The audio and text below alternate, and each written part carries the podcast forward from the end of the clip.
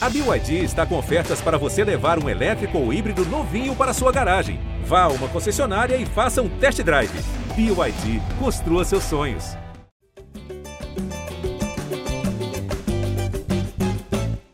Alô, você ligado no GE Flamengo, podcast dedicado a todo torcedor rubro-negro. Edição 224 na área, depois de mais uma vitória do Flamengo aí, do Paulo Souza, enfim, entrando um pouco nos trilhos. 3 a 1 em cima do São Paulo no Maracanã. Teve festa, boa atuação. O tempo, enfim, está melhorando aí para os rubro-negros. Então, o debate hoje em clima mais leve, comigo, Jorge Natan, e também com Fred Gomes, nosso setorista, e Arthur Mullenberg, a voz da torcida. O Caemota deve entrar daqui a pouco aí, está numa live. Começar hoje com o Arthur. Arthur Mullenberg, quer dizer então que tempo está abrindo na Gávea, no Ninho do Urubu, no Maracanã, ou ainda tem que frear a empolgação? Como é que a torcida está se sentindo nessa segunda-feira? Fala, Natan, fala, Fred Gomes, galera que está ouvindo. Meu amigo, a vitória foi importante, tanto para o Flamengo na tabela, quanto para o Paulo Souza, né? O Paulo Souza ganha tranquilidade com isso daí. Acho que ele pode agora tentar fazer com que o trabalho dele seja apreciado pelo que ele está mostrando e não pelo que ele não está mostrando. Isso aí melhora para ele. E, cara, a torcida parece que está apoiando né, o que ele está fazendo. O Flamengo ainda está longe de empolgar, não é o time de sonhos, mas está começando a se arrumar. E o futebol brasileiro vai, no final, é muito parelho ali na parte de cima, né? Entre os times que têm alguma chance, o Flamengo talvez não faça o feio que a gente imaginava que ia fazer quando analisava o time há duas semanas atrás. De qualquer maneira, eu acho que foi a melhor coisa a gente ter ganho apenas de 3 a 1 porque uma goleada nesse ponto, se a gente tivesse metido os gols que perdeu, os 5, 6 a 1 que seria o justo, a gente estaria agora em total ilusão e que isso alimenta o oba-oba, que a gente sabe que vai, é um processo que vai contaminando tudo. Né? Começa na arquibancada, depois vai para o time, dirigente, aí começa um monte de erro. Então, acho que foi de ótimo tamanho a vitória, dá para ficar esperto, muita atenção para o próximo jogo, onde a gente vai ser testado com ainda mais intensidade. Boa. Sem oba-oba, né, Fred Gomes? Mas o fato é que o Flamengo venceu aí o segundo jogo seguido, né? Depois de ali de dois tropeços, né? É, um contra o Fluminense, depois contra o Atlético Goianiense, voltando à rota das vitórias. Mais do que isso, teve um adversário que é, digamos, de peso, né? Não sei se está entre os melhores times do Brasil ali, não está numa primeira prateleira, mas certamente é um time bastante competitivo, que teve um bom começo de temporada. Enfim, o Flamengo de Paulo Souza reagiu a esse teste de uma maneira positiva no Maracanã. Verdade, Natão. Um abraço para você, para o Caê, que já entrou aí, mandou uma figurinha aí, para o Artuzão também. É, de fato, uma atuação muito positiva do Flamengo. Desculpa aí a, a moto passando aqui em Copacabana, tá parecendo a pressão do Flamengo no primeiro gol ali, ó, essa moto aí, nessa pressão toda. Muito legal a movimentação ali do João Gomes, do Arrascaeta, a maneira que ele conduz e adianta para o Lázaro encontrar o Gabigol também. Pô, muito legal, assim, uma atuação bem positiva do Flamengo também. É, Você tinha vi... dito, Fred, que ia ter ah. gol do João Gomes, não teve, mas ele jogou como se tivesse feito gol. Porra, é, exatamente. Ele jogou demais. É, foi uma atuação assim, porra, para anotar na, na, no caderninho de atuações dele que, porra, jogou demais. Até acabei usando de um, de um linguajar não muito adequado, mas só usando palavras mais efusivas para definir a atuação do garoto, mas não só dele. O Flamengo, acho que coletivamente esteve muito bem. Alguns jogadores às vezes não aparecem tanto, mas o Ribeiro mesmo, se você pensar que ele perdeu aquele gol ali depois que recebeu aquela ótima bola do Gabriel, jogou muito bem. Gabriel, o Ilharão, mais uma grande partida como zagueiro. Achei o Flamengo muito bem. Thiago Maia, que estava preocupadíssimo em limpar a barra, começou mal, mas depois ele conseguiu limpar a barra dele também, cumpriu um bom papel. Enfim, depois a gente fala mais, mas eu gostei muito da atuação do Flamengo. O Flamengo cada vez mais organizado. Está encontrando é, é, é, essa conexão com a arquibancada, que a gente já citou no último podcast. Acho que o Flamengo está tá indo para um caminho bem interessante e o time numa atuação bem bacana. Tá certo, Fred Gomes. Caio Mota já está na área, depois de participar da live. Caio, você estava no Maracanã, né, cobrindo a partida, e o Flamengo não vencia dois jogos seguidos desde lá, faz um mês, né? Desde março, quando venceu ali o Vasco nas duas semifinais. Enfim, vinha colecionando vitórias ao longo do Campeonato Carioca. Aí veio derrota para o Fluminense, depois mais um empate, um empate com o Atlético Goianiense. As duas vitórias podem não fazer o torcedor se empolgar do rumo a Tóquio, ou alguns sim, mas de fato traz paz, traz condição de chegar numa segunda-feira, poder trabalhar bem, pensar que sim, o Flamengo é capaz de chegar aí na quarta-feira e, e vencer o Palmeiras sem, sem problema, fazer pelo menos um jogo muito competitivo. Então, fala pessoal, Arthur, Fredão, Natan. Eu acho importante a gente ponderar além do resultado, né? Acho que as duas vitórias dão tranquilidade, mas acho que o mais importante é valorizar a performance né? e a evolução gradativa desse Flamengo. É um Flamengo que segue com as convicções de Paulo Souza. Nós falamos aqui algumas vezes no podcast que era uma característica muito forte dele, é manter a convicção. Então, é um Flamengo que consegue demonstrar a evolução sem precisar mudar as convicções do sistema do Paulo Souza. É um time que segue construindo no 3-4-2-1, segue recompondo para marcar no 4-4-2 ou 4-4-1-1 e tem demonstrado jogo a jogo ajustes e melhoras nesse sentido. É, a gente falou no jogo contra o Tacheres aí uma evolução é, na mobilidade ofensiva, os homens de frente, é, quando tem a bola, com maior liberdade, liberdade para atacar e encontrar espaços, mas que ainda deixava alguns, alguns buracos ali entre linhas, principalmente na transição defensiva. Ontem, contra o São Paulo, a gente já não viu isso, a gente viu um time muito mais compactado, muito mais ajustado ali. É, quando perdia a bola, a defesa já marcando mais alto, quando o time subia para pressionar, uma pressão alta que funcionou de maneira até bem didática, principalmente no, no primeiro tempo. Né? É, além do gol, foram duas chances claríssimas que surgiram a partir dessa marcação alta, com o João Gomes subindo para pegar o primeiro volante, é, Gabriel e Arrascaeta bem espetados, Everton Ribeiro e Lázaro ali naquele balanço de num posicionamento onde conseguiriam pressionar, mas também conseguiriam fazer a recomposição. Então, acho que o importante é isso. Paulo Souza é, mantém suas convicções é, estruturais de futebol e o time tem demonstrado os ajustes que a gente tanto cobrava. Então, mais do que é, ter vencido, a vitória é importante pelo ambiente, por, por, tranquilizar e pacificar o ambiente, a performance tem que ser valorizada aí. O Flamengo que está em franca evolução e, e, agora tem um desafio, um desafio grandioso com vários é, fatores aí que a gente vai debater ao longo do, do episódio aqui do GE Flamengo, é, que é esse jogo contra o Palmeiras, né? um jogo que vai muito além de somente um adversário na parte de cima da tabela, pelo menos nessa primeira prateleira. É um jogo que tem aí todo componente emocional por conta da final da Libertadores, um componente emocional extra por ser torcida única. Então, é mais um desafio desse Flamengo que a gente também especulava lá atrás. Será que quando ah, o desafio esportivo for maior, a capacidade de mobilização será maior e a resposta será melhor? É, tem sido assim, dois jogos em Libertadores, duas vitórias, um duelo contra o São Paulo, é, que está ali na segunda prateleira desse, desse, campeonato, mas é um time respeitável, e agora mais um desafio contra o Palmeiras. Então a gente está aqui analisando ponto a ponto, jogo a jogo, sem condenar e sem exaltar o trabalho de maneira definitiva, mas reconhecendo que a cada partida, desde aquela fatídica atuação contra o Fluminense no 1 a 1 que para mim foi a pior atuação no ano, dali para cá são quatro jogos e jogo a jogo a gente consegue pontuar alguma evolução, seja na mobilidade ofensiva, seja na marcação alta, seja na compactação. Então, é um time que tem melhorado. É, a gente, ô Caí, tem que fugir da, das análises de interruptor, né? o interruptor é aquilo, ou tá ligado ou tá desligado, não tem o um meio termo. A gente não pode dizer, ah, o Flamengo tá bem, o Flamengo tá mal, né? Jogou bem uma vez, aí vira pro modo Flamengo bom é, jogou mal, perdeu pontos, vira para o modo Flamengo ruim. A gente tem que fugir disso aqui. É, o torcedor tem todo o direito de se empolgar, de dizer rumo à toca, de dizer crise na gávea, mas a gente tem que botar o pé no chão aqui, né, Arthur? E, a, e o a exemplo, questão... o exemplo de 2021 é muito claro né, nesse tipo de análise. Eu acho que o que o Flamengo viveu com o Renato, principalmente naquele início, deixa uma lição de que a gente precisa cada vez mais é, analisar performance, cons consistência e não só o resultado. Né? Eu acho que ficou essa lição aí do que aconteceu há seis meses, sete meses atrás. Então fica essa reflexão da gente estar tá analisando aqui a performance, não só o resultado, não só uma vitória mais contundente, como o Arthur disse que poderia realmente ter sido. Acho que mais do que o 3 a 1 6 a 1 ou 1 a 0 essa pressão alta funcionando, essa, esse bloco se movimentando de maneira mais equilibrada e ajustada, é, essa mobilidade maior ofensiva, é, esses são os pontos que eu acho que, que, chamam mais atenção e devem ser valorizados mais até do que um 3x1, 1x0, 6x1 ou 5x0. Né? Primeiro, já peço desculpa aos ouvintes aí, que tem um vizinho aqui usando uma maquita hoje durante o dia inteiro. Enfim, caso vaze algum barulho, perdão aos nossos ouvintes. Mas, o Arthur, É, vamos falar então sobre esse jogo e depois a gente começa a projetar o jogo contra o Palmeiras.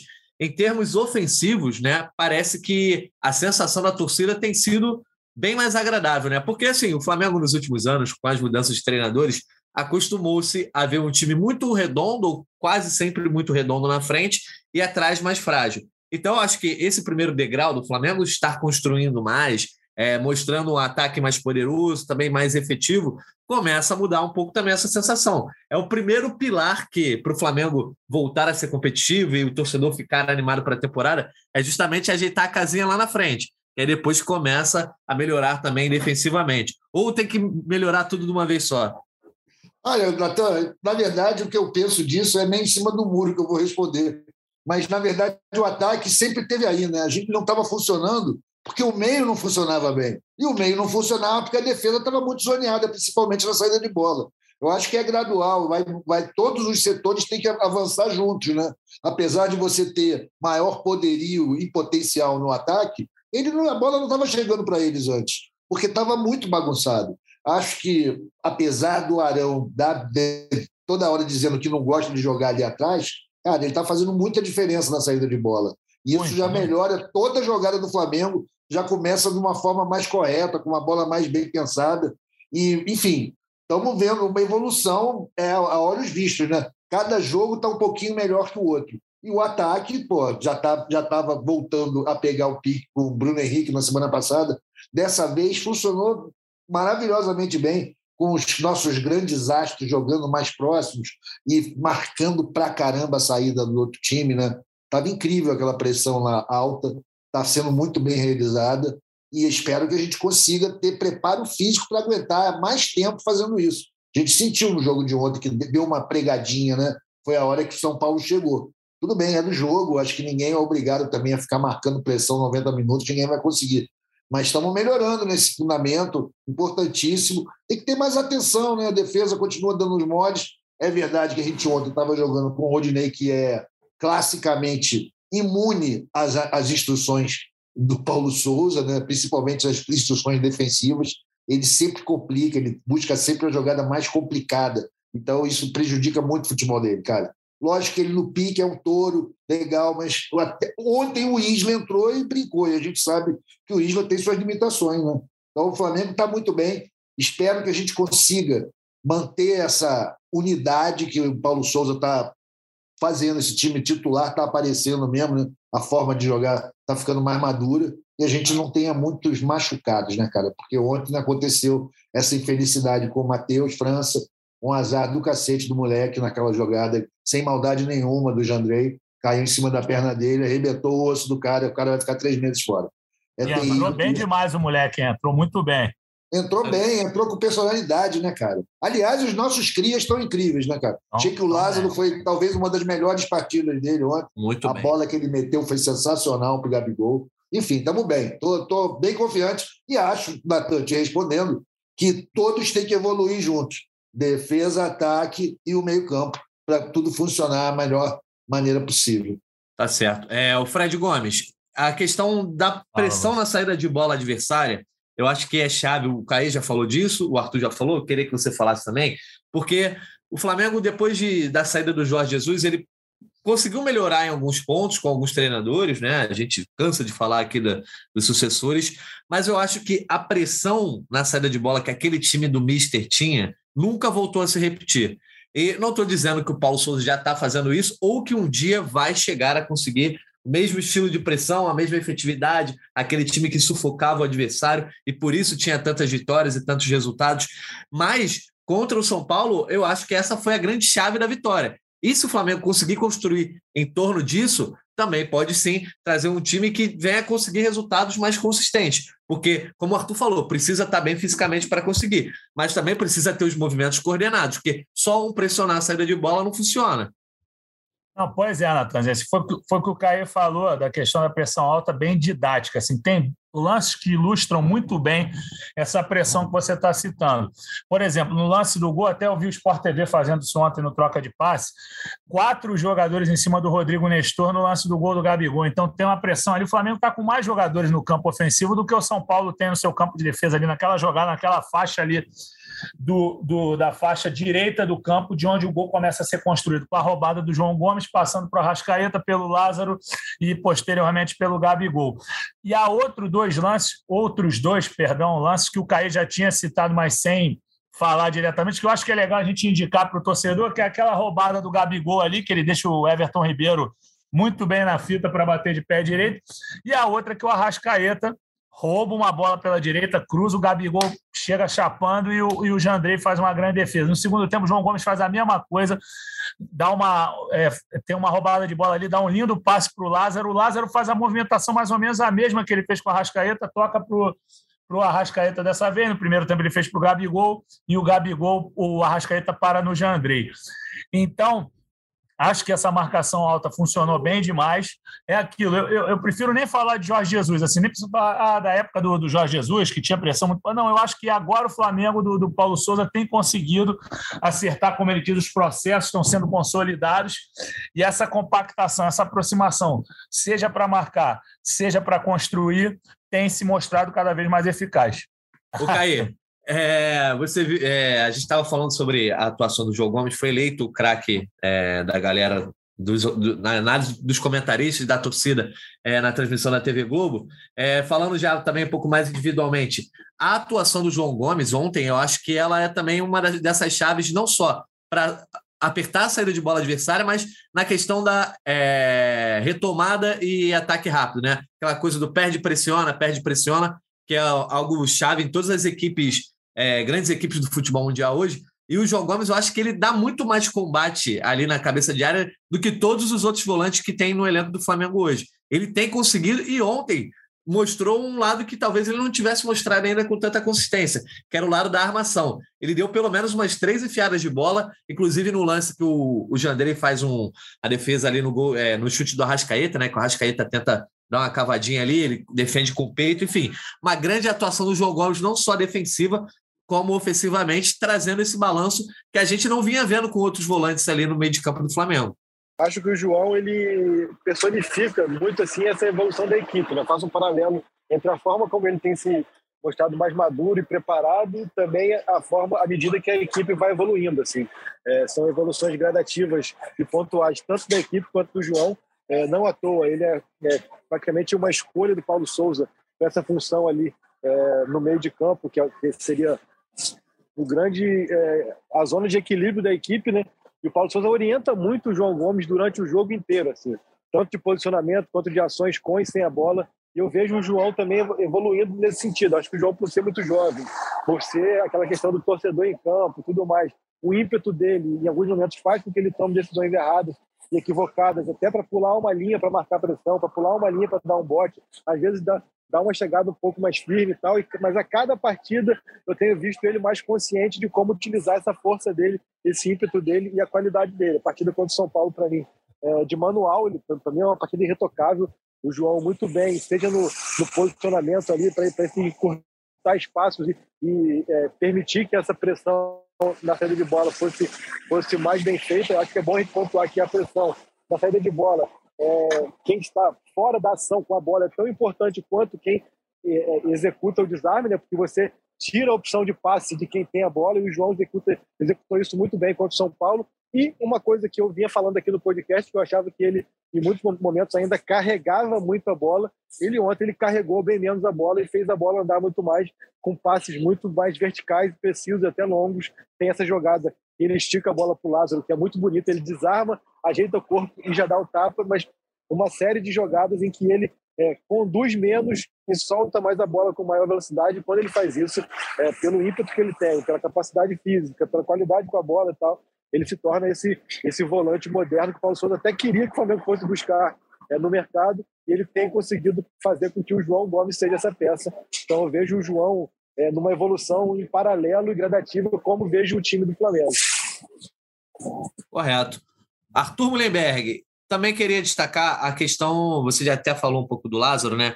O Lázaro entrou bem e eu acho que ele vem, ele vem conseguindo fazer um papel que nenhum dos outros meias, obviamente o Arrascaeta está jogando muita bola, jogando mais do que o Lázaro, mas eu acho que o, o João, o João, o Lázaro ele consegue compor muito bem na defesa e compor muito bem no ataque, fazer os dois papéis é, de forma mais equilibrada que até o próprio Bruno Henrique, que ataca muito bem, mas defensivamente ainda está pegando o jeito.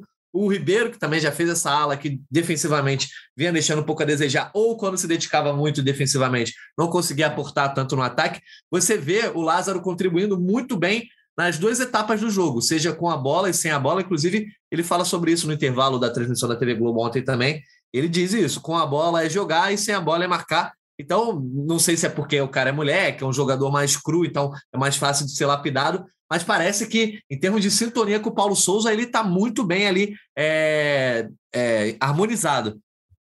Ah, ele está muito bem, cara. Ele está com moral, né? Ele ganhou moral ao longo do Carioca, pegou aquela fase ruim do time, sofreu com as críticas, comeu um banquinho e está entrando muito bem no time, com, com muita naturalidade, né? Acho que o fato de estar jogando junto com o João também ajuda ali, o cara se sente que não está sozinho, tem moral do, do, treinador. Eu vejo uma coisa nele que eu acho muito legal, cara, que é a rapidez. Ele não tem o costume que muitos dos nossos jogadores têm de dar aquela penteadinha na bola, né? Até o Vitinho, que fazia também esse trabalho, ele sempre dava um toque a mais. Eu acho ele muito rápido. Joga um futebol muito moderno. Eu acho que ele está numa grande fase, o Lázaro. E como eu já tinha dito antes, eu tenho muito medo da próxima janela, cara, que ele é um jogador que está no, momento ideal para ser vendido no modelo que o Flamengo tem feito as suas transações, né? Jogador exatamente nessa faixa de idade, com esse potencial de crescimento. Tenho medo tanto dele quanto do João Gomes que essa janela aí seja perigosa. Mas enquanto eles estiverem no Flamengo e estiverem sendo prestigiados pelo Paulo Souza, o Flamengo só tem a ganhar. Eu acho que é ter juventude, ter gente que tem ainda algo a conquistar, traz um dado adicional de, de garra, de sangue, de vontade, né? Tem um pouco de desespero que faz, faz que o futebol fique mais vivo, mais sanguíneo. Eu gosto. Tem que botar os moleques mesmo para jogar.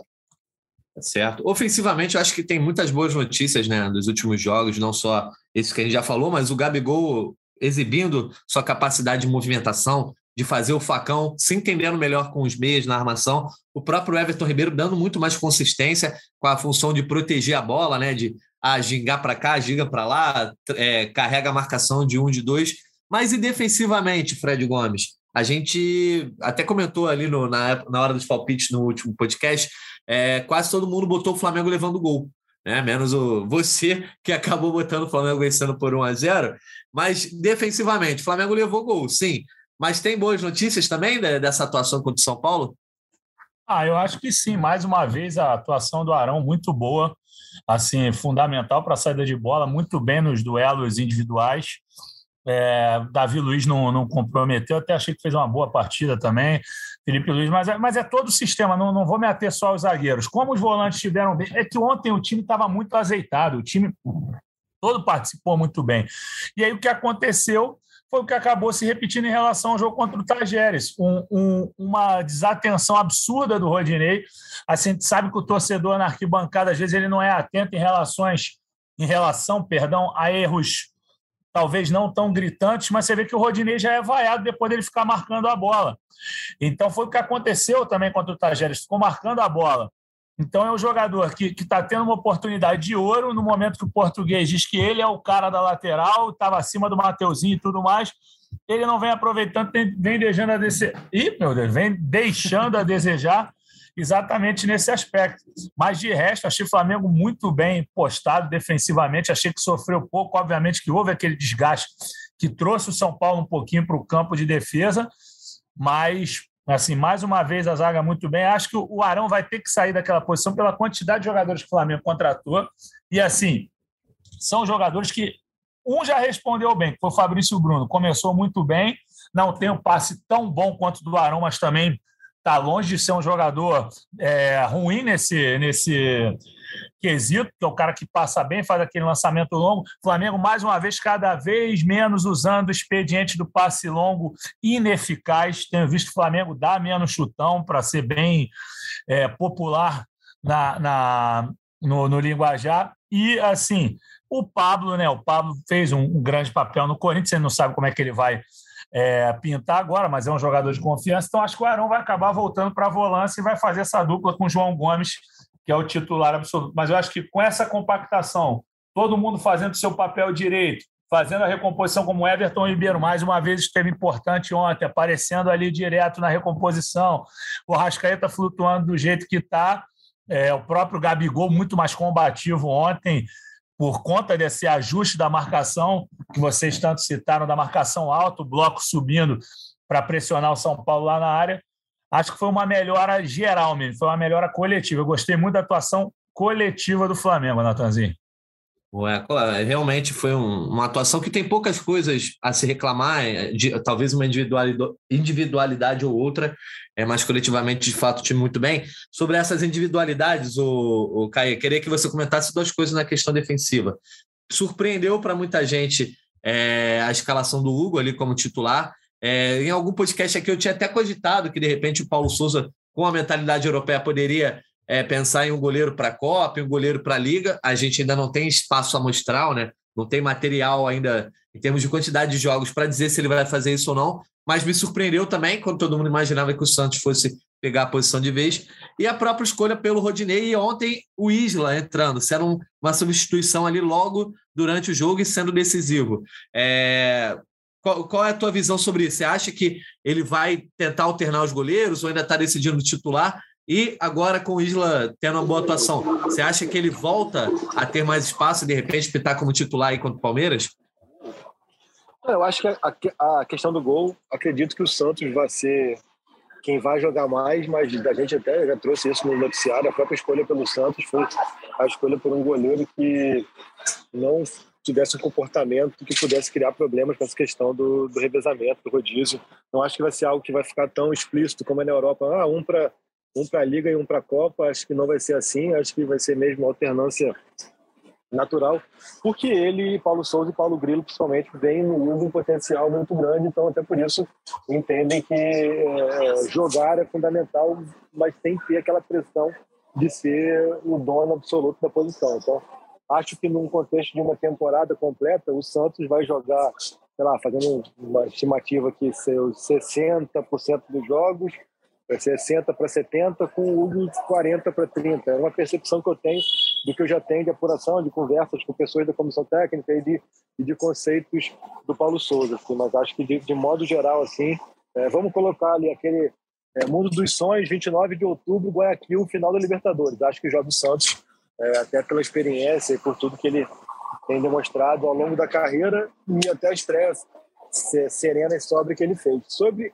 a lateral direita, a ala direita ali, acho interessante. Até perguntei isso ontem em coletiva ao Paulo Souza, ele deu uma despistada, assim, disse que utilizou o Isla é, na linha de três como zagueiro, mais por falta de opção. A gente, na época, assim, a gente tem que voltar no espaço ali para entender quem ele tinha disposição ou não. Mas a, a, grande realidade é que nas duas únicas vezes em que o Isla foi titular, ele foi titular como zagueiro pela direita, né? É, e nas três vezes em que ele entra no decorrer da partida, ele entra como ala e deu uma assistência contra o Bangu, fez um gol ontem, muito mais participativo. Acho que por essa questão da atuação ontem, pelo Rodinei vir numa sequência ruim, né? nem só ontem que ele foi mal, ele já tinha ido, tido uma atuação muito discreta e, e, com, e com, vacilos defensivos contra o Tacheres, então acho que é, são boas as chances, pelo menos eu é, testaria o Isla de início é, quarta-feira como ala. Acho que é um jogador que fez carreira na Europa, é, atuando muito nessa posição, é, e, é como, como, como esse, esse jogador de extrema direita aberto, assim, muitas vezes até como atacante na Juventus, por exemplo. Então acho que é, é um jogador que tem muito essa rodagem no próprio, na própria seleção chilena.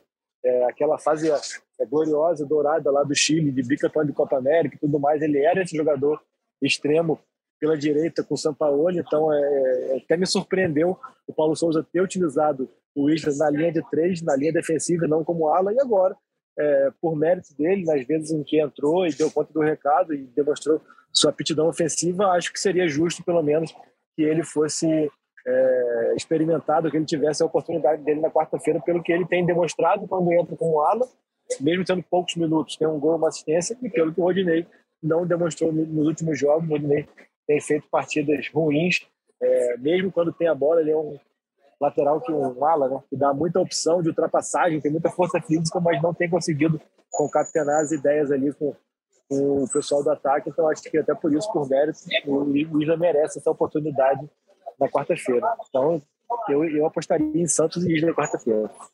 Tá certo. Vai lá, Fred. Não, não, vai lá pro Arthur, depois eu, eu, eu consigo guardar essa. Vai na fé, vai.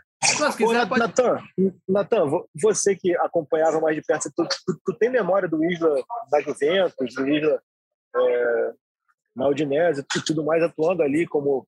Ele, na Juventus ele era quase que um atacante, não, não sei se tu tem essa memória é, ainda muito viva, na, na, seleção chilena mesmo, ali na, na, Copa América de 2015, ele faz um gol importantíssimo né, contra o Uruguai na semifinal e tal, atuando por ali. Sim, confesso que na Udinese eu, eu, não me recordo tanto do, do Isla, mas na Juventus, sim, ele, ele tinha bastante liberdade ofensiva, jogava. É, é porque, por conta do esquema que a Juventus quase sempre jogou também, com três defensores, né?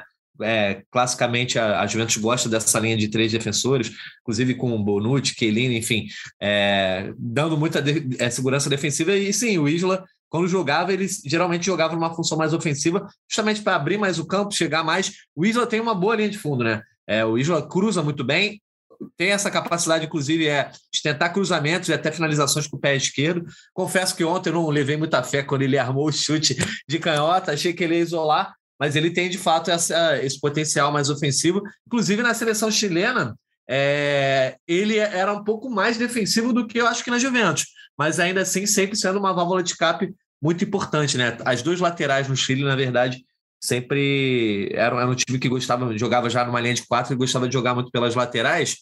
Mas eu, ia passar por Arthur para saber qual, qual, é a opção, a opção dele, a opinião dele com relação à lateral direita, à ala direita. Se ele acha que tem que insistir no Rodinei, ou se já tem que dar chance de novo para Isla, o titular da posição é Mateuzinho, ou nenhum dos três. Eu só consigo me recordar na época que era Rodinei e Pará. Quando o Rodinei jogava, todo mundo queria o Pará jogando. Aí o Pará entrava, jogava bem, ficava o Pará, ele era titular, jogava mal, todo mundo queria o Rodinei. A lateral direita do Flamengo está vivendo esses dias de novo, né, Arthur?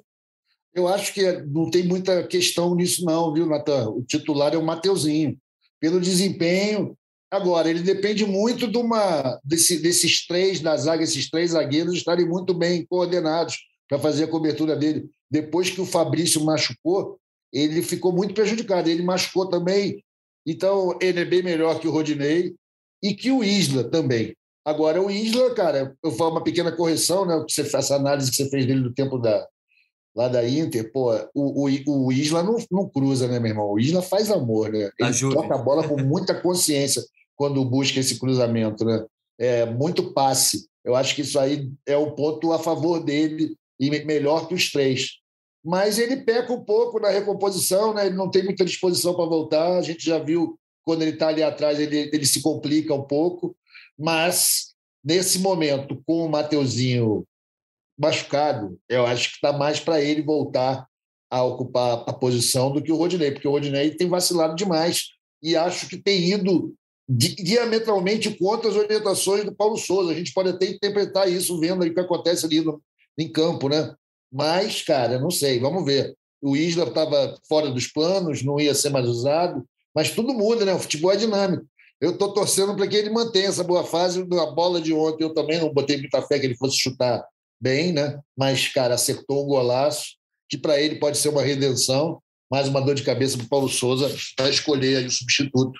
Para mim, do Mateuzinho, eu acho que é o titular da posição. Vai lá, Fred Gomes, meu otimista de plantão, que você falou que quando viu, esperou o Isla armar o chute, você achou que ia dar bom. Não, do ângulo que eu estava, quando eu vi ele abrir aquele clarão, falei, vai guardar na boa. Sabe que eu sou otimista, mas foi a impressão que me veio. Mas aquela hora que eu ia te pedir uma palavra era para assinar embaixo o negócio que o Caê falou sobre o Isla. E aí eu ia falar de outro gringo. Eu sei que é chover no molhado, cara, mas às vezes a gente está conversando aqui no podcast e eu gosto de abrir o Footstat, que inclusive é a empresa que faz o nosso scout da Globo.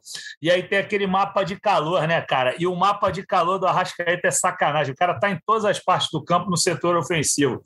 E essa liberdade que ele tem tido de aparecer bem em todos os lados é impressionante. Assim, hoje eu conversava com meu pai antes da gravação. Ele falou: Porra, pai, ô, porra, filho, esse Arrascaeta, hein, meu irmão? Esse cara joga demais. Entendeu? Então, pô, a fase do cara é, é uma coisa sensacional. E aí, quando eu falei que queria assinar embaixo o Caio, o Caio que tem mania de mandar os abraços, uma ótima mania, eu ia esquecendo, tem que mandar meu abraço aqui para o Júnior Onofre, que é de Alagoinha, na Paraíba. Então, eu não posso deixar de mandar esse abraço, que ele falou ontem, Fredão, manda um abraço aí. Eu falei, vou mandar. Mas é isso, cara. Quis falar do Arrascaeta, eu sei que a gente sempre elogia, mas, porra, eu acho que nunca, nunca é demais elogiar um cara que está passando por uma fase e que só deixa o Arthur cada vez com mais calafrios em relação à próxima janela, seja para onde for, porque o cara está jogando demais, vai ser difícil segurar. Mas se ele for, se ele for inteligente, se ele for esperto, se não vier nada da Europa muito pesado, que a Europa não costuma levar jogadores de 28 anos, que ele fique aqui no Flamengo se eternizando ainda mais e fazendo seu nome como cada vez mais difícil dizer que ele não é o maior gringo da história do Flamengo. Acho que já nem tem mais essa discussão, né? Mas enfim, tá, tá demais, tá jogando demais. É mais um registro. E o um abraço de novo para o Júnior Onofre de Alagoinha da Paraíba. Valeu, Júnior. Que o 01 do monoteísmo te ouça, cara. Que ele não seja sugado por essa janela. É, tá jogando demais. O Caemo, então vamos começar a falar para a gente entrar na nossa reta final do jogo de quarta-feira contra o Palmeiras, sete e meia da noite no Maracanã. Quarta-feira de carnaval, né? Estranho a gente falar em abril, no meio de outono aí de carnaval, mas como todo mundo sabe, os desfiles das escolas de samba é, foram adiados para essa semana.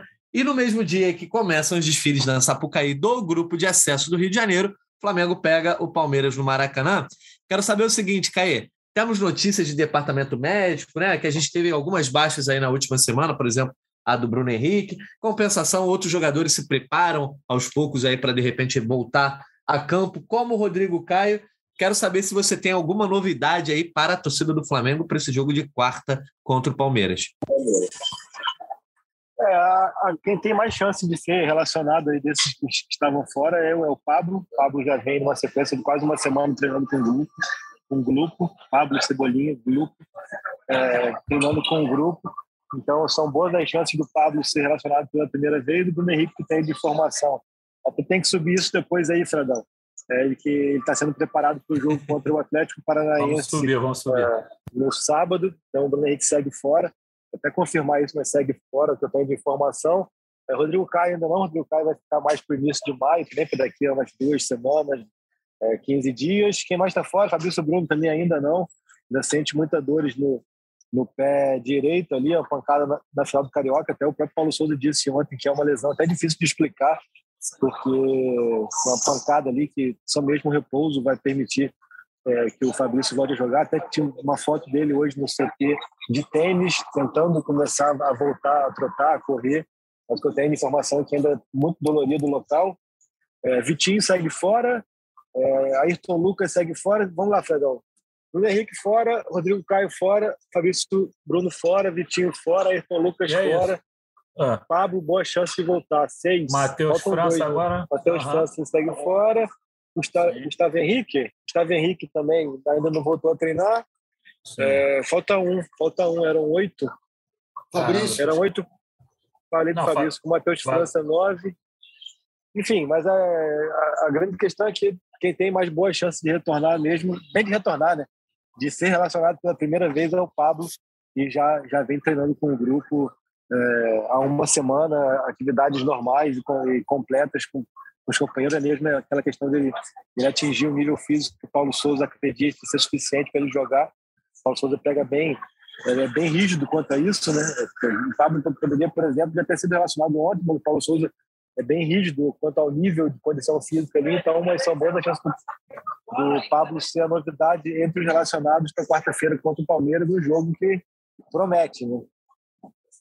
Pois é, o reencontro do Flamengo com o Palmeiras aí, primeiro, né, desde a, a final fatídica da Copa Libertadores lá em Montevidéu.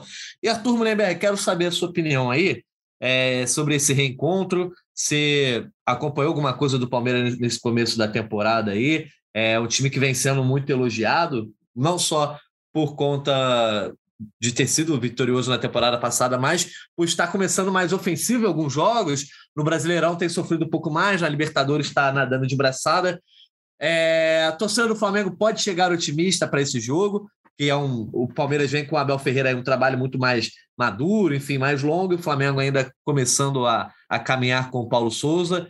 Empate está bom, dá para ganhar. Qual é a tua opinião? Ainda sem dar os palpites, só a tua análise geral do jogo. Eu só não quero que você venha falar que esse é jogo para Andrés Pereira, hein? Vê lá que você vai falar. não, sem palpite. O que eu acho, cara? Primeiro, eu tenho visto o Palmeiras jogar assim, tenho me interessado. É, o time deles é muito mais arrumado que o do Flamengo, isso é inegável. Eles têm um sistema de jogo bem, bem sólido, né? Eles já sabem como jogar. Agora, eu acho que o empate é um mau resultado porque a gente está jogando em casa. Quando se joga em casa, é uma condição que o Flamengo tem por obrigação, cara, ganhar os jogos no Maracanã. Maracanã tem que ser um alçapão, tem que ser um lugar horrível para quem vem visitar e que a gente sempre ganhe, mesmo sem jogar melhor. Eu sei que é difícil, mas é assim. Se o Flamengo ganhar todos os jogos, cara, ele já está com todos os jogos em casa do brasileiro, já está bem encaminhado para poder disputar o título. É muito difícil manter essa performance, mas o Flamengo tem a obrigação de ganhar dos caras, apesar de saber que tem uma disparidade, vamos dizer assim, tática e de entrosamento entre as duas equipes. Mas jogador por jogador, a gente se garante. E os caras não ganham de nós há muito tempo, né? Assim, com, com o jogo tirando aquela maldita final, a gente tem tido vantagem sobre eles no Maracanã e lá no Parque Antártico. Então, acho que tem que acreditar, a torcida pode ir otimista, no nível de otimismo natural da torcida do Flamengo, que sempre acha que vai ganhar de todo mundo. Mas vai ser um jogo duro em que uma vitória magra vai valer muito, porque vai dar ainda mais moral, tanto para o grupo quanto para o Paulo Souza. Isso é importante. Agora, eu sei também que para o Palmeiras, talvez seja mais importante ainda que foi o jogo de domingo para o Rogério Ceni, porque os caras perderam duas, perderam no, no, na estreia do brasileiro, não conseguiram vencer no segundo jogo. Eles estão devendo, né? A torcida está pedindo que a vitória, eles vêm mordidos. Então vai ser um jogo bem difícil. Mas eu ainda acredito que o Flamengo, pela força da sua camisa, torcida única e o talento dos nossos grandes astros, pode fazer a diferença. A gente pode ganhar esse jogo, sim. É, eu falei brincando aqui sobre o Andrés Pereira, porque uh, teve uh, o jogo contra o Fluminense, eu acho, alguém falou, não, tem que botar o Andrés aqui para. Foi você, né, Fred? Acho que foi você e o Fred Uber. Não, não mas é só, só tô brincando, porque assim, eu acho que o Andrés, por exemplo, tem que ser usado no segundo tempo. Acho que começar com ele como titular, de repente, pode causar um efeito negativo na torcida que vai ao Maracanã. Eu, eu, eu acho cobrou Andrés... muito bem a falta ontem, gente. Bateu Pô, eu, eu tava torcendo para ele fazer um gol. Acho que ia ser bom para ele, para a torcida naquele momento do Sem jogo. Sem dúvida. Mas, o Fred Gomes, se você já quiser emenda o comentário sobre isso, mas eu quero saber o seguinte, pegando carona no que o Arthur falou. É jogo que é mais importante ganhar ou ter que manter a pegada de boas atuações? Se ganhar jogando feio, a torcida não vai reclamar, né? De jeito nenhum, Natan. Esse jogo tem que ganhar. O Flamengo está evoluindo, isso é claro, nítido, mas esse é o tipo de jogo que, que tornou-se a maior rivalidade do momento do futebol brasileiro. Essa é a realidade. Ah, o Atlético apareceu ano passado mas foi aquele título, sabe? Enfim, deixa para lá. Mas não, não foi que nem Flamengo e Palmeiras ganharam ultimamente? Não, não deu para o Atlético se recolocar como, como grande rival do Flamengo. Na grande rivalidade interestadual do Brasil atualmente é Flamengo e Palmeiras. Esse jogo o Flamengo precisa ganhar. Inclusive, só complementando é, as informações do Caê sobre IDM, Aqui ele estava falando das fotos, eu estava com o Flickr aberto aqui na hora, o Flickr do Flamengo, onde o Flamengo divulga as fotos. E é realmente o Pablo aqui puxando fila, treinando com os caras. Hoje tinha uma garotada aqui, ó, Diegão aqui com a bola. Tem outro rapaz aqui que eu não estou identificando, tem o Peterson. Muita molecada mesmo treinando hoje. Mas, enfim, acho que é partida para vencer mesmo, não tem muita conversa. A torcida, como o Arthur falou, tem que estar presente, pelo visto vai estar. Aqui eu estava lendo aqui, o Flamengo divulgou há pouco. Ó, norte, leste superior e leste inferior já estão esgotados. Ou seja, torcida única é, vai jogar, eu acho que o Flamengo vai chegar firme, vai, vai, vai bem mesmo. É, até o Caio me mandou aqui no zap, segue fora mesmo. Acho que ele está falando do Fabrício, né, Caio? Do Fabrício Bruno, né? Estava ali de tênis nas fotos. Então, não tem erro. E, e assim, é, é jogo para a torcida. Não, não, não, Bruno Henrique. Bruno Henrique Bruno Henrique, fora. perdão, Bruno Henrique. Desculpa, é porque você estava no Bruno Henrique. Mas do Fabrício também, né, Caio? Dificilmente vai voltar, né? O cara com tênis ainda ali, eu acho bem provável, né? Não, de Mas... todos ali, do, do, do, é, o único que tem boa chance de, de ser é o Pablo. relacionado é o Pablo. O é o Pablo. É. E é isso. Aí eu acho que é isso. É a torcida jogar junto, botar uma pilha. Vou dar de sommelier de torcida aqui trocar o disco um pouco, parar com esse ô, vai para cima dele, remengou o tempo inteiro, porque uma hora o torcedor cansa. Você que está ali observando, desculpa, a torcida não gosta de dar pitaco sobre o time, eu não sou jogador nem nada, mas eu também posso dar o um pitaco aqui toda hora que ele ô, vai para cima dele, remengou aquilo ali, tem uma hora que a, torcida, que a torcida não anima, não. Então é jogo, é final, tem que vencer. Esse jogo aí não é para para jogar bem, não. 1 a 0 3 a 2 2 a 1 não importa o, placar. O negócio é ganhar esse jogo, que aí vai dar muita moral para a sequência na temporada. É o grande adversário do Flamengo, tem que vencer. Boa. então, já aqui, feliz a torcida não está cantando mais em dezembro de 81, cara. Já foi um avanço. É, hã? O que, que foi? O que, que foi? Não está mais cantando em dezembro de 81, já foi um avanço da torcida. Não, canta ainda, canta ainda. Ah, eu não gosta dela, não? Pô, pô essa música é demais.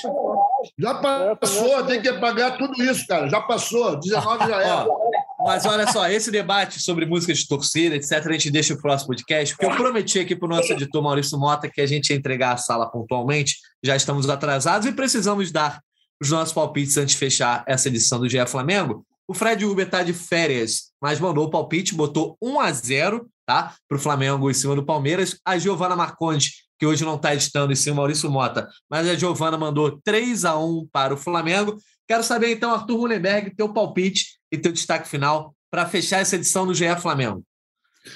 Natan, meu palpite é 2 a 0 sofrido. E o meu destaque final é parabéns para o time do Flamengo, para a torcida do Flamengo, que apesar das nossas críticas musicais, tem dado show de presença na arquibancada. Esse é o primeiro passo para a gente garantir a nossa hegemonia. Um abraço para todo mundo, valeu.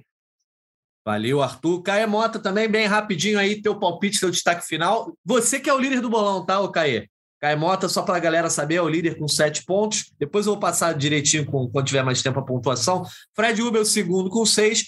Arthur, eu e Giovana temos cinco pontos e Fred Gomes segura a lanterna com quatro. Vai lá, Caê, teu palpite. Então, vou falar bem rapidamente aqui sobre o jogo eu queria falar, que eu acho que o Flamengo é, acaba entrando com uma pressão a mais por conta dessa questão da torcida. Acho que o Flamengo fez, fez o correto, tinha mesmo que se posicionar depois do absurdo que aconteceu em 2019. Acho que é, nesse sentido aí, o Flamengo fez valer é, um direito seu diante de uma atitude lá atrás do Palmeiras, que para mim foi muito mais uma raivinha, porque o Flamengo tinha, ia chegar ali no Allianz Parque como campeão da, do brasileiro e da Libertadores, então acabou que o Palmeiras usou esse artifício é, para que não tivesse torcida do Flamengo e acabou que agora está certo o Flamengo de dar o troco, só que joga uma pressão super excessiva naquela partida que se o Flamengo por acaso não vence, entra para a história ali porque você está com 70 mil pessoas a seu favor, nenhum do adversário, enfim, acho que joga essa pressão, mas um bom desafio, boto 2 a 0 Flamengo. E vou chutar aqui um golzinho do Pedro, depois de toda a história de Pedro e Palmeiras, se eu cravar o, o, o gol do Pedro, tem pontuação extra. Né? Olha aí, vamos ver. Isso aí, isso aí tá fora do regulamento. Tá beleza, o, Caê. O Caê tá aproveitando o negócio do público aí do STJD, quer dar uma canetada aqui também, ah. porra. Só repete o, repete o palpite, então, o Caê, 1x0? 2x0 com gol do Pedro. Um gol do Pedro. Tá bom. Tá registrado aí. Só foi para planilha o palpite, mas vale o gol do Pedro. Fred Gomes, fecha aí, então, nossa edição aí com o seu palpite, seu destaque final para Flamengo e Palmeiras. Viu, fui dar uma de humilde na última, pé no chão, para tentar me recolocar no bolão e não deu certo, 1 a 0 Pelo menos eu falei que a torcida ia lembrar 2007, é, que foi 1 a 0 a torcida cantou muito Sempre Te Amarei ontem, esse foi o ponto positivo, já que eu dei uma cornetada no O, vai para cima dele, Mengô, eu elogio o Sempre Te Amarei, mas o, eu vou mais uma vez recorrer ao passado e novamente ao Ibson, e é, não vai ser 5 a 2 igual em 2008, não vai ser 5 a 2 que ele fez os três gols lá, mas vai ser 4 a 2 Flamengo. Eu tenho que voltar para o all-in para eu tentar me recolocar bem, dar um placar diferente. Todo mundo, o Flamengo vai sofrer um golzinho. 4 a 2 4 a 2 falar Flamengo. Ibson, é. Por falar Ibson, deixa eu mandar uma mensagem aqui. Pô, Ibson, larga o osso, filho. Não vai parar de jogar nunca, tá no Nacional de Moriaé, pô. Vai, Moriaé, que perto de Campos um ali. Abraço. Um abraço. Um abraço para o Y, então, que fez a alegria de muitos rubro-negros aí no começo desse século. Um abraço também para Arthur. Eu vou dar o meu palpite, né? 1 a 0 Meu palpite também aqui é bem enxuto. Flamengo vencendo na quarta-feira de carnaval. Mas então vamos entregar aqui a sala para o nosso editor Maurício Mota, já agradecendo ao Maurício pela sua ajuda nesse dia, também agradecendo ao Arthur Mullenberg, ao Caio Mota e ao Fred Gomes pela participação em mais uma edição do GE Flamengo. Voltamos na quinta de carnaval, que é feriado, hein? Para repercutir é, essa, esse jogo do Flamengo contra o Palmeiras. Então, até a próxima e muito obrigado a todos os ouvintes que nos escutarem mais uma edição do GE Flamengo, hein, galera? Um abraço, valeu!